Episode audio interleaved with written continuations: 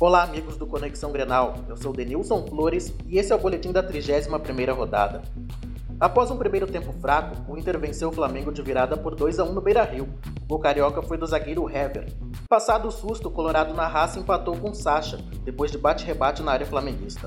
E aos 35 minutos, Vitinho, o melhor jogador da partida, fez o segundo gol colorado, decretando a conquista dos três pontos. O Grêmio, com um time totalmente reserva, garantiu um empate de 1 a 1 com o Santos na Vila Belmiro. A equipe de Renato Gaúcho até surpreendeu ao sair na frente com o gol de Everton.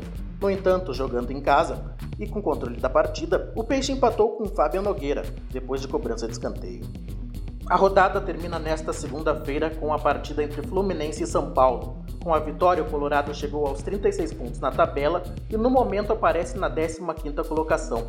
O tricolor caiu uma posição e agora é oitavo colocado com 47 pontos.